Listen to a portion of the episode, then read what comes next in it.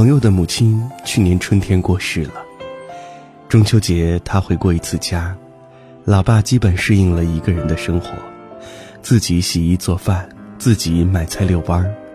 住在隔壁楼的哥哥和嫂子不时的下来帮着打扫卫生，一切看起来都在正轨，只是太冷清。没有老妈嘘寒问暖、忙里忙外，唠唠叨叨的讲亲戚四邻的八卦。客厅里没了悠游的金鱼和茂盛的绿植，厨房里没有了咕噜咕噜炖着的各种汤。他跟老爸没有太多话聊，只能把电视开得大声点儿。老爸嫌费电，瞅准他没在看，就起身关掉。然后，父女俩坐在沙发上，大眼瞪小眼。中秋节的晚上，哥嫂和侄子都来了，他切好月饼，脑子一时短路，对老爸说：“你血糖高，吃那块小的，我妈。”后面的半句本来是可以吃块大的，但是话没出口，意识到老妈不会再坐在这里跟全家一起吃月饼了，硬生生的把后半句憋了回去，憋得眼泪噼里啪啦的掉。前几天他买好了春节回家的机票，黯然神伤。他知道，今年不再有老妈张罗的洗这擦那，准备年货。做年夜饭，年的圆满和热闹，再也不复以往。想回家，又怕回去。他说：“以前不觉得，现在才体会到，没有妈妈的家，太冷。”有一年我出差，一个月后回家，房间里面一团乱麻，到处是杂物，只有冰箱是空的。儿子头发老长了，小脸儿和衣服都脏得没法看。我手脚不停地收拾了整整一天。老公下班后不停地感叹：“家里没你真不行啊，我们爷俩这段时间苦死了。”儿子也一直围着我转，说：“妈妈，你不在家，我太无聊了，我睡不着觉。你看我的小花都死了，你可别再出差了。”小孩子还不太会表达，但我知道，他想说的应该是：没有妈妈的家，不像家。小时候，我有个特别好的伙伴小林，他的妈妈身体和精神都不太好，整天不出门，也不怎么做家务，还总是沉着脸，嘟囔着谁也听不懂的话，有时会突然的破口大骂。他家的床单、窗帘、桌椅都破破烂烂，厨房油腻腻，衣柜脏兮兮，气氛也特别的压抑。我每次去都觉得乌云压顶，透不过气，感觉特别的糟。所以，我和小林总是一放学就跑到我家里写作业、吃晚饭，到快睡觉的时候，他才回家来。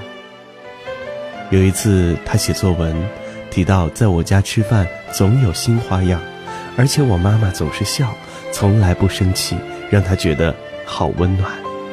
我才知道，那些我觉得理所当然的家的温暖，对他来说都是奢望。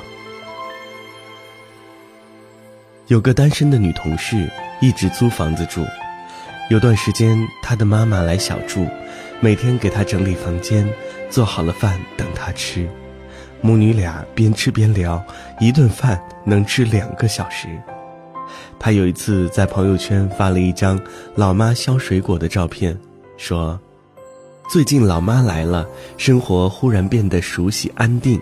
每天下了班，想到老妈在家，就心情大好。还是异乡，还是租来的房，却有了家的感觉。一直以来的漂泊感烟消云散。原来有妈的地方。”就是家。在传统的中国家庭里，爸爸常常是一个象征性的存在。我们总说，男人是一个家的顶梁柱，可能是因为他决定着家里的物质基础，而事实上，通常妈妈才是一个家的灵魂，决定着家庭的精神面貌。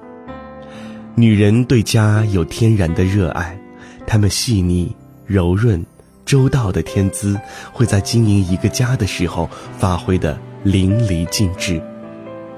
窗台上的灰要擦，座椅需要个靠垫儿，牙缸要用全家配套款，餐具要集齐各种型号，老人孩子气色不好需要调理，节日要有像模像样的仪式。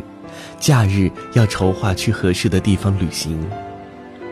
在家庭的精神建设上，太多的小细节，男人照顾不到，而女人往往既擅长又用心，起着至关重要的作用。所以，家里暖不暖，妈妈说了算。妈妈热情洋溢，愉悦从容，饱满舒展。这个家就是温暖的春天，就生机盎然，花红柳绿。妈妈满怀怨气，愁云惨雾，这个家就很冷。而如果一个家里没有女人，家的气息就会削减大半。一个家通常就是女主人的能量场，当然，她的能量深受其他家庭成员的影响。体贴忠诚的老公，欢快懂事的孩子，慈爱明理的老人，都能大大的激发他的爱和热情。仔细想来，很多我们习以为常享用着的家的温暖，其实都是妈妈种下的。她不露声色的，不由分说的，用柔软的爱、细腻的心、美好的生活情调，暖热了家里的角角落落。把我们和冰冷的世界隔离开。家里有一个快乐的女主人，是所有家庭成员的福气。所以，有一件事儿是永远不会错的：好好爱妈妈，体谅她的辛苦，感恩她的付出，帮她分担，不让她积怨。而你，若已为人母，一定要尽力做一个。暖意融融的好妈妈，因为你暖，家才暖。我紧我这双手，让窗前的热轻轻的呼。我闭上眼睛，好温暖我四处。我捧着杯子围成圆圈，像咖啡色的湖。只是我如何都找不到你的温度。我将热水开着，让镜子里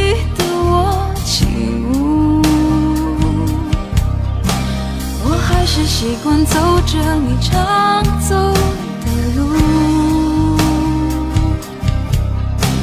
我把你给的过去捧在手里呵。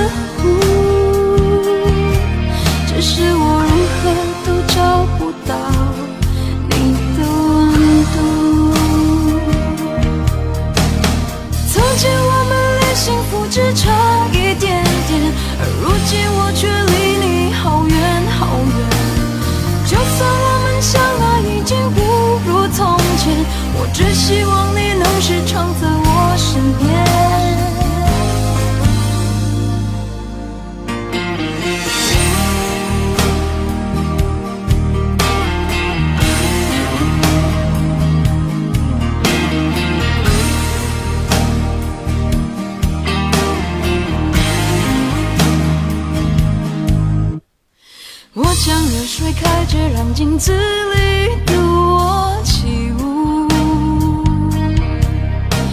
我还是习惯走着你常走的路。我把你给的过去不